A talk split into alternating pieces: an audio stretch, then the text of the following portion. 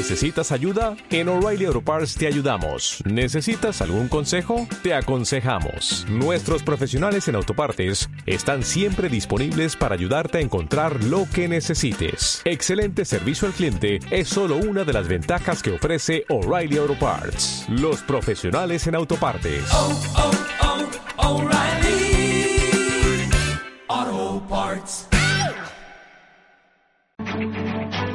En Capital Intereconomía, el consultorio de bolsa.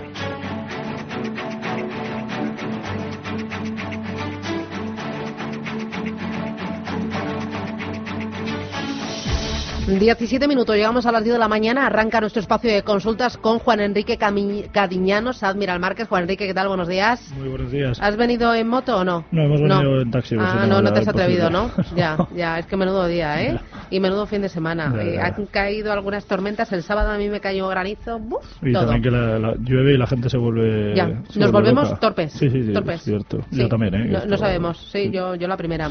Oye, mercado, niveles a corto plazo a vigilar. Eh, ¿Tú crees que esto se va para arriba, que sigue para arriba o que debería hacer una corrección? Bueno, yo creo que la inyección de liquidez por parte de los bancos centrales eh, está teniendo su efecto, ¿no? Está eh, gestando un poco la, situación actual. Lo que pasa que más allá de, todo lo que nos eh, acontece ahora mismo, nos encontramos en, en, en una situación comprometida y una situación complicada, al menos para el, para el medio plazo, porque obviamente esa situación y ese trasfondo, eh, bueno, encuentra lógicamente un respiro en el corto plazo, pero no deja de ser una bocanada de aire en una situación en la que luego volverán las aguas a su cauce y nos encontraremos en la misma situación que, que deberíamos tener o que teníamos antes, ¿no? Y en el caso del mercado europeo, una banca totalmente debilitada, con una situación en la que los eh, sectores colaterales no consiguen eh, aguantar el tipo y no consiguen tirar un poco la perspectiva que hay y ahora mismo, como digo, no esas debilidades para el corto plazo que, que seguirán teniendo al menos en, en ese horizonte temporal. Mm, eh, vamos a ir con los oyentes 915331851. Antes que me digas, eh, ¿ves oportunidad en algunos valores? Hay títulos que la semana pasada lo hicieron espectacularmente bien, como eh, un BBVA subió más de un 7%, un ArcelorMittal subió más de 10 puntos porcentuales, eh, un Técnicas Reunidas también subió más de un 7% solo en cinco sesiones. ¿Nos subimos a la ola de estos títulos? Yo creo que hay alternativas. Es cierto que BBV puede estar ahí un poco en el alambre o estar, no sé, la verdad que estaría un poco en una línea muy muy fina en la que personalmente no, no tocaría. Si para volatilidad, me refiero a estrategias en base a, volatilidad para el sector financiero, creo que puede ser una, una buena alternativa, pero yo creo que más allá de eso no, no creo que, que entrar ahora mismo en el, en el sector financiero de o no desde el punto de vista institucional como value, yo creo que sería mejor dejarlo un poco de lado. Yo creo que compañías del sector constructor, de la parte inmobiliaria, de la parte energética, infraestructuras, creo que siguen siendo buenas alternativas. Tenemos compañías muy interesantes dentro de, de esos sectores y yo creo que el, el comportamiento y la recuperación que pueden seguir teniendo es buena para lo que queda de, de año. Dime compañías, valores. Que me gusten Iberdrola, eh, Técnicas Reunidas, lo habéis comentado, también me gusta, Inmobiliaria Colonial, Merlin Properties, eh, Acciona, eh, ACS, eh, FCC. Yo creo que son compañías que pueden seguir teniendo buen comportamiento, las hemos ido comentando a lo largo de, de los últimos eh, meses en, este consultorio y bueno, el comportamiento ha ido en el camino que, esperábamos y yo creo que, debería proseguir ¿no? en, esa, en esa senda para al menos lo que resta de ejercicio, que mientras que la banca no sea una alternativa, el inversor de renta variable buscará sectores colaterales y sectores que puedan ser eh, alternativas y yo creo que, estos lo, lo son. ¿no? Eh, oye, me preocupa el escaso volumen de negocio que está acompañando a la Bolsa de Madrid en estas últimas jornadas, semanas, incluso desde el arranque de este año.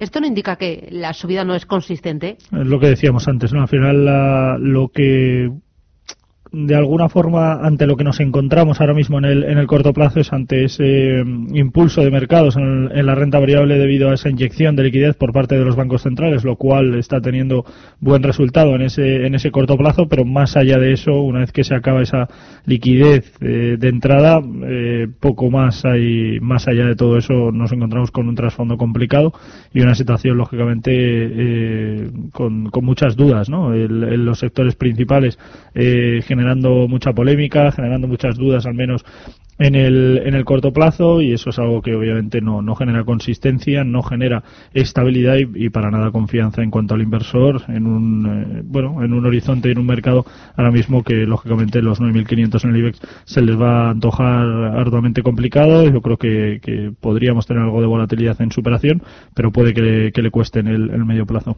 Eh, me decían esta mañana que ojo a Ferrovial, ojo a IAG, que están en la lista de favoritos de muchas gestoras a pesar del Brexit. ¿A ti te gustan estos dos títulos? A mí sí, sobre todo el caso de Ferrovial. Yo creo que los descuentos por comparativos que tiene en líneas fundamentales son francamente buenos, por encima del 10% pese a los impulsos protagonizados por sus precios en los últimos meses. Yo creo que es una situación eh, bastante buena para, para la entidad. El sector está funcionando bien, eh, están teniendo buen protagonismo y sobre todo buena aceptación eh, por parte de inversores de cara a, como digo, ¿no? sus últimos movimientos o al menos la, la, mm, reunión en cuanto a la Junta de, Accionistas tuvo éxito tuvo muy buena valoración y eso yo creo que es algo que, que lógicamente se traslada en el, en el precio de la acción que más allá de que pueda tener un comportamiento eh, positivo y que sobre todo sea, sea sólido, yo creo que la confianza está ahí en esos descuentos por comparativos y yo creo que el recorrido que le queda por eh, tanto el EBITDA he presentado los últimos resultados como por PER, yo creo que es una compañía bastante fiable. recuerdo los teléfonos 915 33 18 51 o para mandar sus mensajes de texto de audio 609 224 716. Dice, buenos días, mi nombre es Eduardo de Murcia. Quería preguntar al analista si es buen momento para entrar en FCC y en IAG. Hemos hablado antes de Ferrovial e IAG. ¿Cuál podría ser precio de entrada? Gracias. Pues yo creo que en el caso de, FCC hemos comentado antes, en una compañía que, el comportamiento que tiene es, bueno, yo creo que debería eh, tener eh, buenos números. Hablamos de un 11.25 como nivel clave de, zona de, suelo, de, zona un poco de punto de inflexión, por, por decirlo de alguna forma, un, un, suelo interesante, esa zona de soporte en el, en el rango lateral que le dejan una perspectiva muy fiable, que tiene un comportamiento bueno y que obviamente esto le, podría generar mucho más eh, valor del que está teniendo hasta, hasta la fecha. Los precios relativamente cercanos al, al nivel que, que, hemos mencionado, al menos el ratio riesgo-rentabilidad es claramente favorable, porque el objetivo sigue siendo el entorno de los 12.50 en primer, en primer lugar y el entorno de los 13.25 en segundo impulso. Por lo tanto, yo creo que es una compañía muy fiable desde el punto de vista fundamental. Nada que añadir a lo que hemos dicho antes buena estructura, buena solidez, eh, buena vida en los últimos resultados y por descuentos por comparativos muy, muy interesante. Mm, otro de los oyentes dice, hola, quería preguntar al experto por Ethereum, Bitcoin Cash y Dash. ¿En cuál entraría y a qué precio? Un saludo. Carlos de Albacete. Yo personalmente me quedaría con Ethereum de, esas. Es cierto que la volatilidad eh, no va a ir a tanto como lo que las que o la que vimos, ¿no? Meses meses atrás, pero es cierto que hay una buena recuperación de, niveles interesantes al menos en ese en ese rango y en ese horizonte temporal y es algo que yo creo que, le puede venir bien al mercado, ser una alternativa más a, las monedas actuales para que los bancos centrales puedan de alguna forma o deban eh, bueno, ponerse las pilas, ¿no? Por, decirlo de alguna forma, pero yo creo que eh, es interesante la, perspectiva y la situación que, tenemos actualmente. Yo creo que de esas, de esas eh, propuestas, eh, yo creo que Ethereum puede ser eh, la más recomendable, un poco por el comportamiento que tiene y sobre todo el rango de, trabajo que, hace y un poco la, a, los palos que, toca. ¿no? En ese sentido, yo creo que puede ser la más beneficiada de toda esta situación actual. Muy bien. oye, ¿y Bitcoin? ¿Qué opinión tienes del Bitcoin? Bueno, en general, ahora mejor que hace un mes, por ejemplo, pero peor que hace un año. Eh, es cierto que hemos tenido un comportamiento, hemos visto un comportamiento en cuanto a las criptos en general muy bueno. Eh, hace muchos meses eh, empezaba a haber especulación y rumorología sobre la posibilidad de ver una regulación a este tipo de monedas y la volatilidad eh, decreció obviamente. Y esto es algo que ahora empieza a recuperar de una forma sólida empieza a recuperar de una forma más fiable de lo que de lo que podíamos ver. Y esto es algo lógicamente eh, muy interesante muy acorde con, con, la situación actual. Y yo creo que eh, ahora mismo el Bitcoin puede ser una alternativa para medio plazo pero mm, si somos muy propensos a, al estrés o a, o a la inquietud, eh, obviamente no, no entraría porque no dejan de ser activos especialmente volátiles. Manuel, ¿qué tal? Buenos días. Hola, buenos días. Dígame, Manuel. Veamos, el IAG, que antes ha comentado que iba a hablar, pero no, no lo ha dicho, me parece. A ver si me puede decir, eh, tengo comprada a 6.55.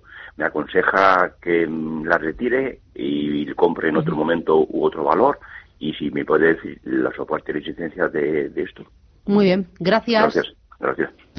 Bueno, una compañía que eh, el comportamiento que tiene no es bueno. Es cierto que las eh, noticias con respecto a los sectores tampoco es que le estén viniendo especialmente especialmente bien, pero pero bueno, en el corto plazo nos podríamos ver en cuanto a la posibilidad de ver una- un impulso al menos en el en el corto plazo. Personalmente mantendría, pero no con vistas a medio largo plazo, con vistas a ver una recuperación en el corto plazo. Buen eh, hueco de alcista en, en la semana pasada. Yo creo que la zona del 580 es la clave ahora mismo en ese en el horizonte temporal de, de corto plazo. Ese mínimo anterior que reflejó, como digo, la, la semana pasada al principio es, es- es bueno. Y yo creo que eso le podría dar algo de, de respiro para ver si de alguna forma consigue atacar nuevamente a la zona del 640, máximos anteriores de 650. Nivel en el que personalmente me decantaría por deshacer posiciones, al menos de una manera parcial, para ver de nuevo buenas alternativas eh, diferentes a, a la que estamos comentando, porque como digo, el comportamiento en fundamentales eh, de cara al medio plazo no, no debería ser especialmente positivo.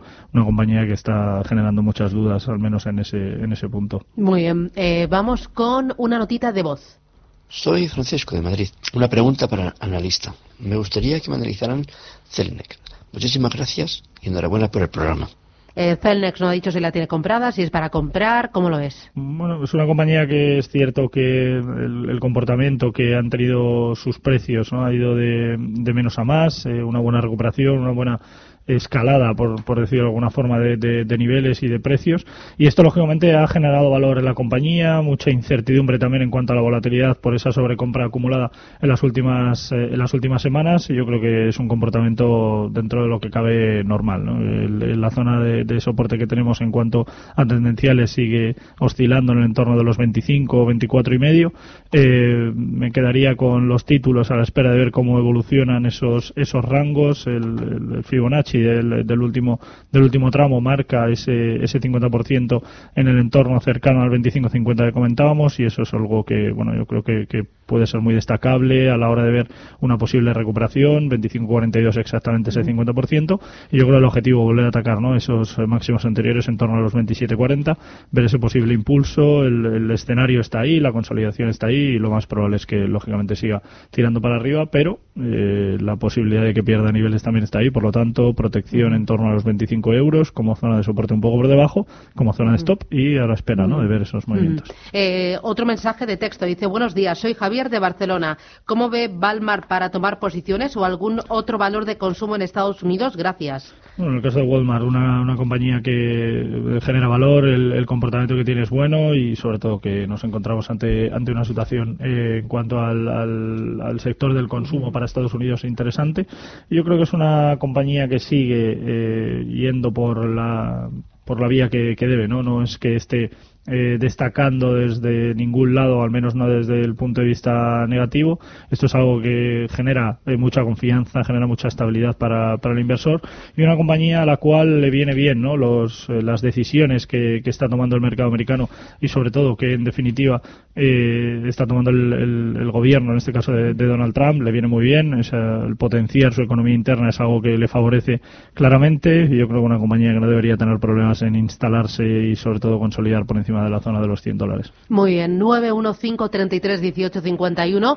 Ahí pueden llamarnos de forma directa o tienen un número de WhatsApp que es el 609-224-716. Pueden mandar sus mensajes de texto o sus notitas de audio. 609-224-716. Sigue el consultorio Juan Enrique Cadiñanos hasta las 10 y cuarto de la mañana. Luego vendrá Ana Llorens, foro de la mm, inversión. Vamos a repasar con Fan Society, con Futuro a Fondo, las noticias más importantes de la industria de fondos de inversión y de planes de pensiones durante la última semana. Y ojo, tenemos Foro Marketing y luego Digital Business aquí en Radio Intereconomía.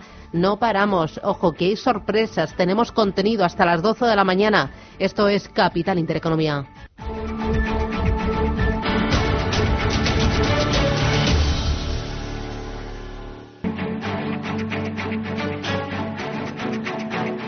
En Capital Intereconomía, el consultorio de bolsa. Bueno, y seguimos recibiendo consultas al 609-224-716.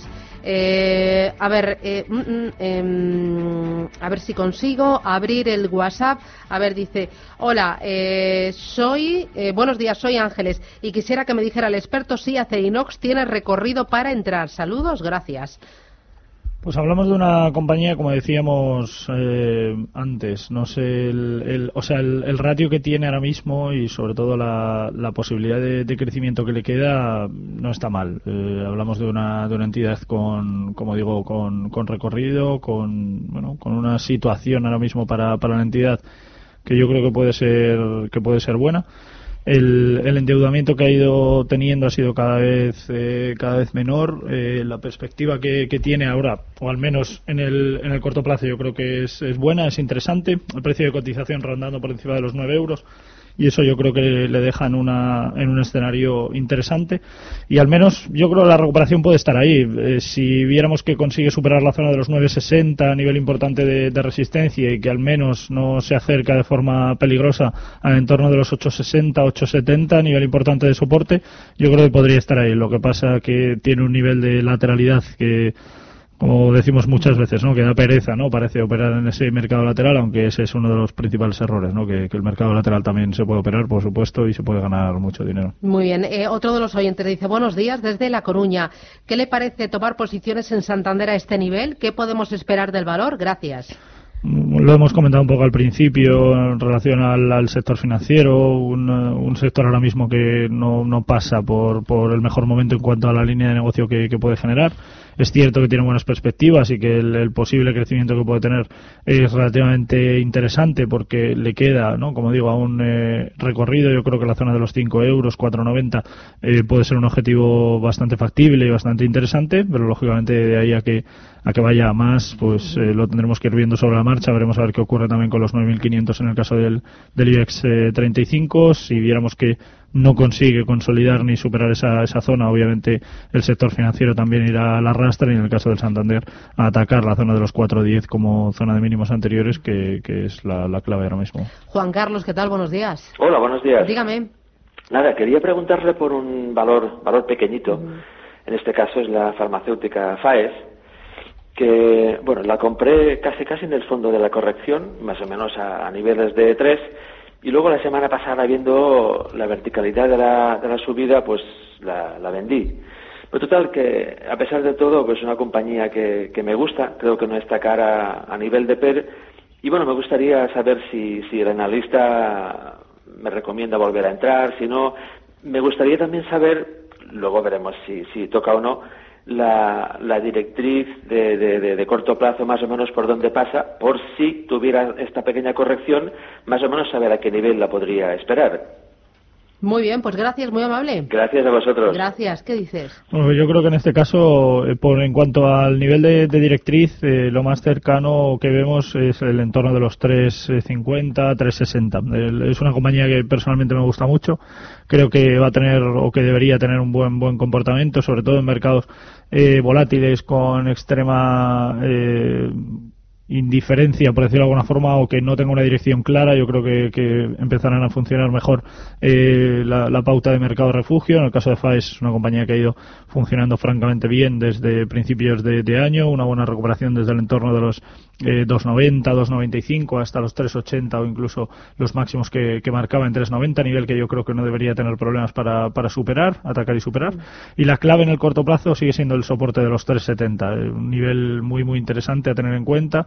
Eh, lo más cercano posible a ese nivel, personalmente creo que sería un nivel de entrada, una buena beta, un buen PER, eh, la zona de los, 100, de los 19, 105, bien, yo creo que es una buena compañía en cuanto a BPA también por los últimos resultados presentados, 0,19 por acción, yo creo que es una compañía que puede generar mucho valor, en líneas fundamentales tendremos un descuento por comparativos en torno al 12-13%, lo cual es algo muy positivo y en el caso del análisis técnico vemos una clara tendencia alcista superando niveles importantes con volumen y esto es algo que le, le genera mucho valor y yo creo que es una compañía que podría generar muy buenos números. Muy bien. Eh, otro de los oyentes. Hoy parece que el tema de las eh, criptomonedas está suscitando bastante interés.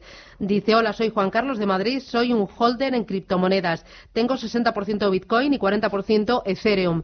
¿Qué ponderación sería de su gusto para sentirse cómodo? Gracias. Bueno, Ethereum me, me, gusta dentro de ellas. Yo creo que es una de las que de las que más. La verdad es que todo lo que sea diversificar, si queremos hacer algo de entrada en, en criptos, todo lo que sea diversificar, eh, creo que, que, estaría estaría bien. Eh, Ripple también eh, me gusta bastante. Me refiero al comportamiento que tiene es bueno. Las últimas noticias relativas a las criptos le están beneficiando mucho a la parte de Ripple y también a la parte de Ethereum y eso es algo que, que bueno que lógicamente genera buen eh, buen retorno, buen eh, compartimiento comportamiento, perdón, y eso es algo que, que bueno, se, se, ve en el precio. Es cierto que en el caso de Ripple no, no ha tenido un comportamiento en cuanto a precios muy, muy interesante.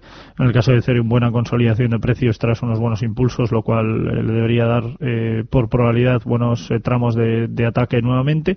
Y en el caso de Bitcoin, un poco más de lo mismo, ¿no? Tras esa consolidación, veremos a ver que, en qué momento se da ese pistoletazo de salida, que debería llegar más pronto que tarde, pero yo creo que ambas son, son alternativas uh -huh. muy interesantes. Eh, si viéramos el caso, quizás le daría un, por decir 50-40-10 a lo mejor entre Bitcoin, Ethereum y Ripple, pero si no un 40-40-20 podría ser interesante también. ¿Tú ahora mismo tendrías liquidez en cartera? Eh, algo sí, pero no mucho. No. O sea, no soy muy partidario de cuando se habla de mercados laterales, ¿no? El, el, el dicho de lo mejor cuando un mercado lateral es estar en, en liquidez. Personalmente creo que es una tontería eh, hay alternativas, me refiero, hay estrategias operativas para mercados tendenciales, al igual que las hay para mercados laterales. Lo que pasa es que muchas veces cometemos el error de utilizar estrategias tendenciales para mercados laterales y estrategias laterales para mercados tendenciales y obviamente la estrategia no funciona. Entonces, lo que tenemos que hacer es un buen plan de trading, una buena ejecución y aprender ¿no? a, a cómo llevar a cabo esa gestión monetaria del riesgo. Y muchas veces el problema que tenemos es que no, que no lo sabemos ejecutar. Eh, tres valores que no tendrían que faltar en ninguna cartera en este año 2019. Bueno, yo creo que Iberdrola Iberdrola es uno de ellos, eh, lo hemos comentado por activa y por, y por pasiva, FCC también, una alternativa buenísima a lo que es el mercado, técnicas reunidas también lo hemos comentado muchas veces, yo creo que hay muchas más también en, en, el, en el, limbo ahora mismo uh -huh. en, el, en, el, mercado y una cesta muy interesante. Uh -huh. Y por ejemplo, ¿prefieres más eh, mercado español, mercado americano? ¿Dónde crees que hay más potencial?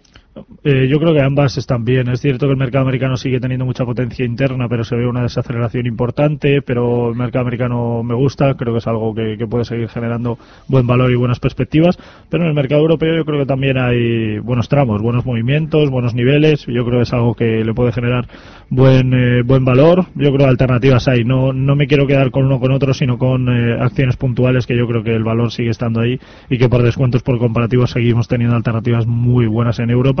Lo que pasa es que muchas veces nos fijamos solo en las principales y no vamos más allá, que yo creo que hay mucho mercado. Y última llamada, Manuel, ¿qué tal? Buenos días. Hola, muy buenas. Dígame, Manuel. Eh, quería preguntar por Acciona, las tenía, pero las vendí el viernes cuando oí la noticia esta de que un fondo de Audavi vendía su participación, ¿vale? Eh, y la verdad es que he salido bastante bien, pero pero no sé, no sé si he hecho así lo correcto, porque en fin. Vale. Quiero que me comente algo. Uh -huh. Y luego quiero, bueno, tengo Arcelor y no sé si incrementar vale. nada más que eso. ¿vale? Muy bien, gracias, muy amable, Manuel. Venga, muchas gracias. Juan Enrique? en el caso de Arcelor, yo creo que puede ser una buena buena posición, una buena alternativa. Es una compañía interesante para, para tener en cartera. Yo creo que todo lo que sea posicionarse en ella está, está bien. En el caso de Acciona no está mal deshacer posiciones. Muchas veces nos enfocamos a que deshacer posiciones es algo negativo, pero no es del todo negativo. Obviamente ganamos liquidez, ganamos eh, la partida en cuanto a ese coste de oportunidad que tenemos.